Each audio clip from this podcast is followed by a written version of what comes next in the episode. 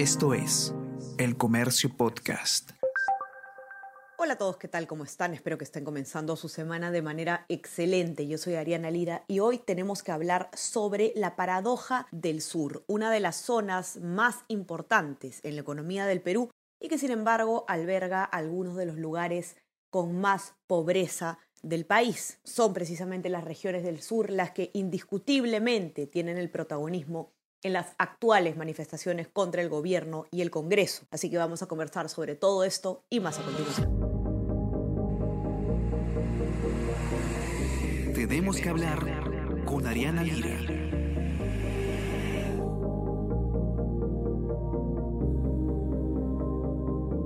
Desde el día en que el Congreso de la República vacó a Pedro Castillo luego de que éste diera un fallido golpe de Estado y como consecuencia asumiera las riendas del país la entonces vicepresidenta Dina Boluarte, en el país eh, se han llevado a cabo una serie de movilizaciones eh, amplias de alcance nacional que eh, tienen distintas consignas, pero digamos que los principales puntos en común son la exigencia de la renuncia de Dina Boluarte, el adelanto de elecciones, el cierre del Congreso de la República y luego algunos de los grupos eh, de manifestantes piden también la liberación de Pedro Castillo y la instalación de una asamblea constituyente. En estas manifestaciones, la región del país que, la macro región del país que más protagonismo ha tenido es la del sur. Especialmente se ha visto una presencia importante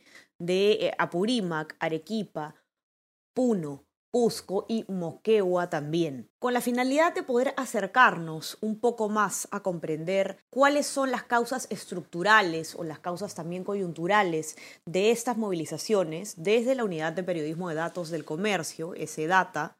Hemos elaborado un especial, un suplemento del, del mes de febrero, acerca precisamente de eh, la situación tanto económica como en distintos sectores en el sur. Em, el especial tiene cinco notas, vamos a conversar un poco sobre las conclusiones de cada una de estas, todas basadas por supuesto en eh, el análisis de datos.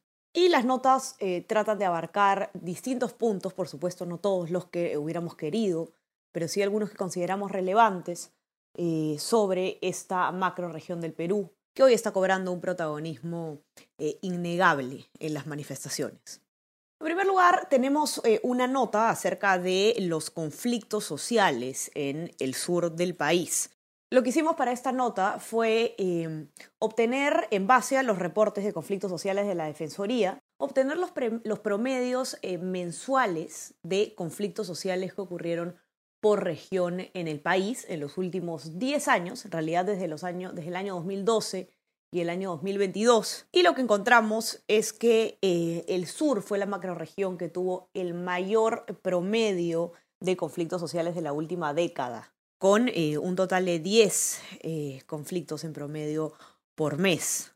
Le sigue el centro del país con 9, Oriente y Norte con 7 cada uno y Lima Metropolitana y Callao con solo un conflicto en promedio al mes en los últimos 10 años. Si miramos eh, dentro de la misma macroregión sur, podemos ver que los departamentos con más conflictos sociales por mes en promedio son Cusco, Apurímac y Puno, que han tenido 18 cada uno en promedio. Le sigue Arequipa con 7, Moquegua con 5, Tacna con 3 y Madre de Dios con 2.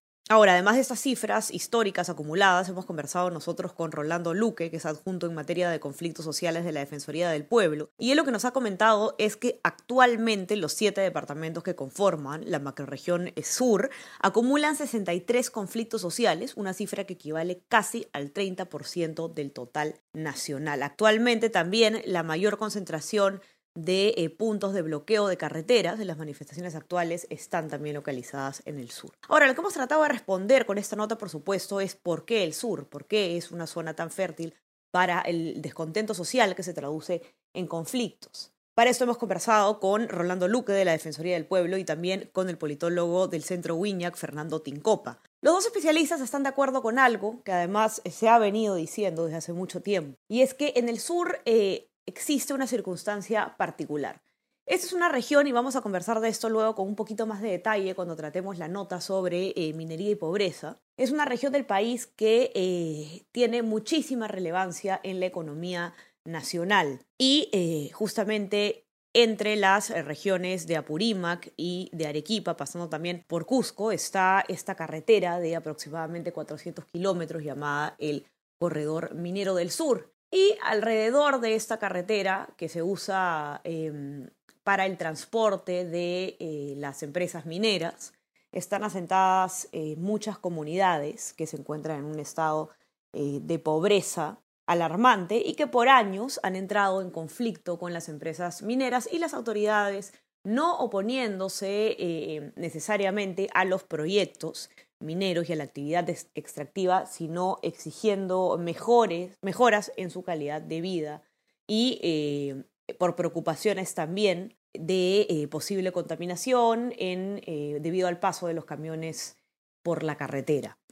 Ocurre entonces que, bueno, además del corredor minero, que no es, no es eh, la única zona, vía que alberga proyectos mineros, pero en general en el sur existe mucha bonanza económica en cifras que no se ha visto reflejada en el crecimiento de la población de estas mismas zonas. Como decíamos, esto lo vamos a ver eh, en un momento cuando hablemos de cifras de pobreza. El sur es una de las zonas eh, que más ingresos recibe, concepto de canon, concepto de realía y otros ingresos mineros, y eh, que alberga también algunas de las, de las zonas más pobres del país. Esto evidentemente genera un caldo cultivo para el descontento social que se traduce luego en manifestaciones, esta vez de carácter nacional y político. Fernando Tincopa, sin embargo, agrega un factor para poder explicar por qué el sur tiene tanto protagonismo en las manifestaciones actuales. Él lo que dice es que es cierto que un descontento es la base para que pueda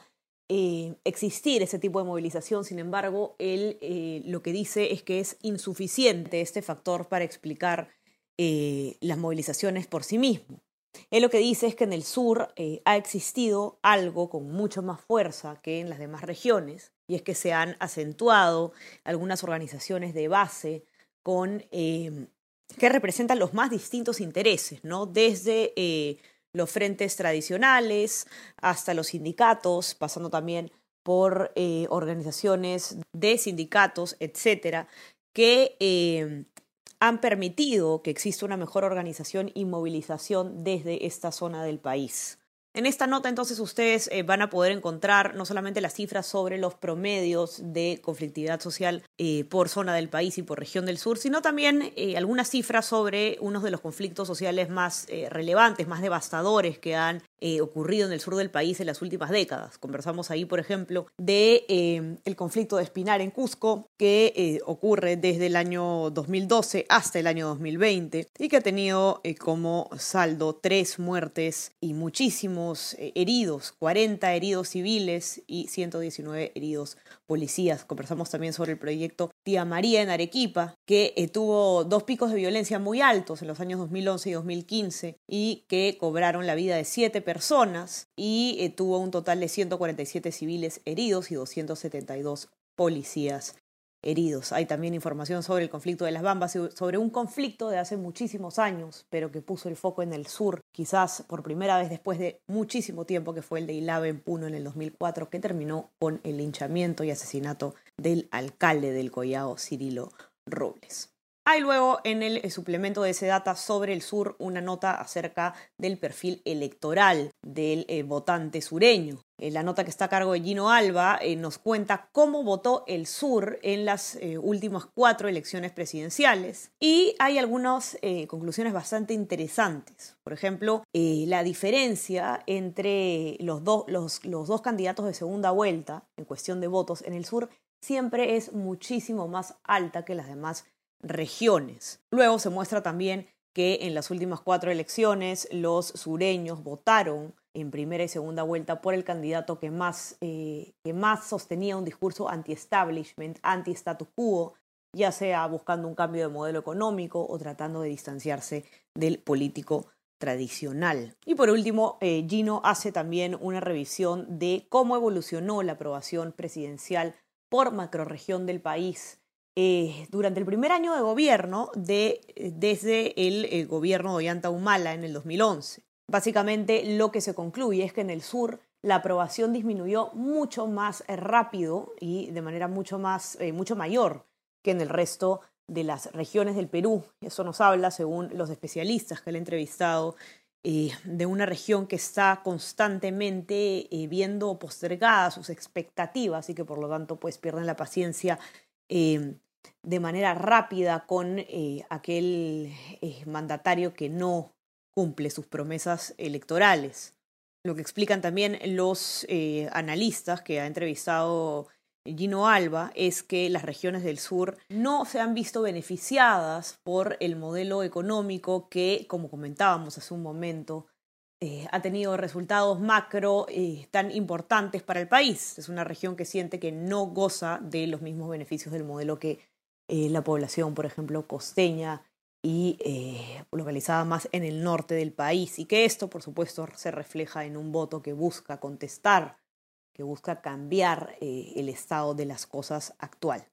Luego tenemos la nota principal, la nota central del informe que está a cargo del señor Jorge Fallen, que lo que hace es hacer un mapa sobre la importancia económica de la región sur en comparación o en contraste con el mapa de la pobreza. Decía Dina Boluarte en un infeliz discurso eh, en plenas eh, manifestaciones contra su gobierno que Puno no es el Perú. Es cierto, no lo es.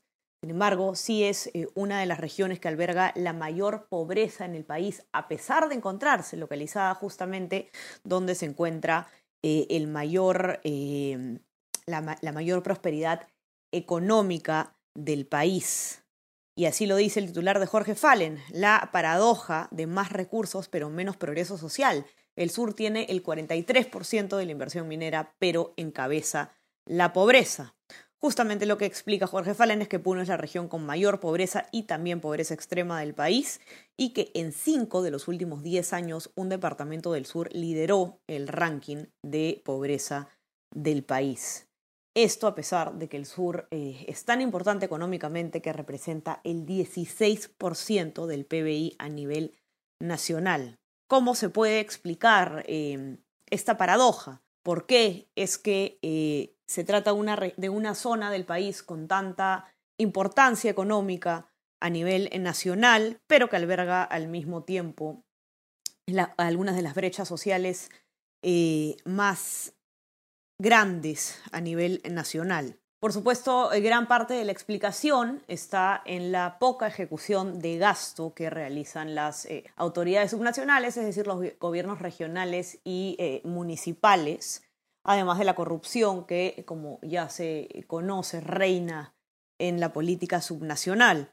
En el informe de Jorge Fallen se da cuenta que eh, las municipalidades de las siete regiones del sur dejaron de invertir casi el 30% en el 2022 de los aportes mineros y otras actividades extractivas. Estamos hablando de canon, sobre canon, regalías, etc. Ahora, el politólogo Gonzalo Banda eh, comenta para este informe de Jorge Fallen y él, eh, bueno, explica lo mismo que conversábamos en, cuando estábamos hablando de la nota sobre conflictos sociales, de cómo eh, el sur no ha podido aprovechar el boom de los commodities y, y pues la descentralización que ponía en manos de las autoridades subnacionales la ejecución de gasto ha fallado. ¿no? Y él dice, lo voy a citar textualmente, se transfirieron presupuestos, pero no capacidades. Ahora, algo en lo que coinciden eh, distintos especialistas que se entrevistan para eh, este especial sobre el sur y que hay que tener en cuenta es que si bien eh, los gobiernos subnacionales, y eso es indiscutible, eso está en números, en hechos, no tiene un nivel de ejecución apropiado, no logra transformar en beneficios para la población los ingresos que se reciben, eso no le da el lugar al gobierno nacional, al gobierno hoy en día de Dina Boluarte, mañana de quien esté en el poder, de simplemente mirar hacia un costado y decir, este no es mi problema. Si la descentralización no está funcionando de manera correcta, si es que arrastramos este problema de las fallas, la deficiencia y la corrupción en la ejecución de gasto por parte de las autoridades subnacionales, el gobierno central y el Congreso de la República tienen que impulsar reformas que apunten justamente a cerrar estas brechas. Si no, nos vamos a pasar la vida eh, buscando culpables de un solo lado Y no solo no se va a solucionar nada, sino que vamos a continuar con campos eh, fértiles para el descontento y manifestaciones que hoy tienen sumido al país en un contexto de crisis absoluta y que el gobierno no parece tener muchas ganas ni intenciones de resolver en el corto plazo. Por último, eh, hay dos notas en el suplemento que hacen eh, un poco un zoom en dos sectores en particular sumamente importantes, salud y educación. Maite Siriaco estuvo a cargo del informe sobre salud y las cifras que se encontraron son realmente alarmantes. Apenas el 2,5% de los establecimientos de salud en el sur están en buenas condiciones, menos del 3%. Además, junto con Oriente, el sur es eh, la macroregión que tiene las peores cifras de eh, anemia infantil. Casi la mitad de los niños de 6 a 35 meses tienen esta enfermedad y además tiene también las peores cifras en cuanto a vacunación contra el COVID-19. En este informe van a poder encontrar también los indicadores de ejecución de presupuesto asignado a salud en el sur, también la, eh, el porcentaje de establecimientos en buen estado según tipo el tipo de centro de salud. Van a poder ver las cifras referidas a COVID-19 y anemia infantil también, y otras eh, cifras acerca de brecha de infraestructura en el sector salud. Por último, tenemos la nota de Ana Basso sobre la educación en la zona sur del país.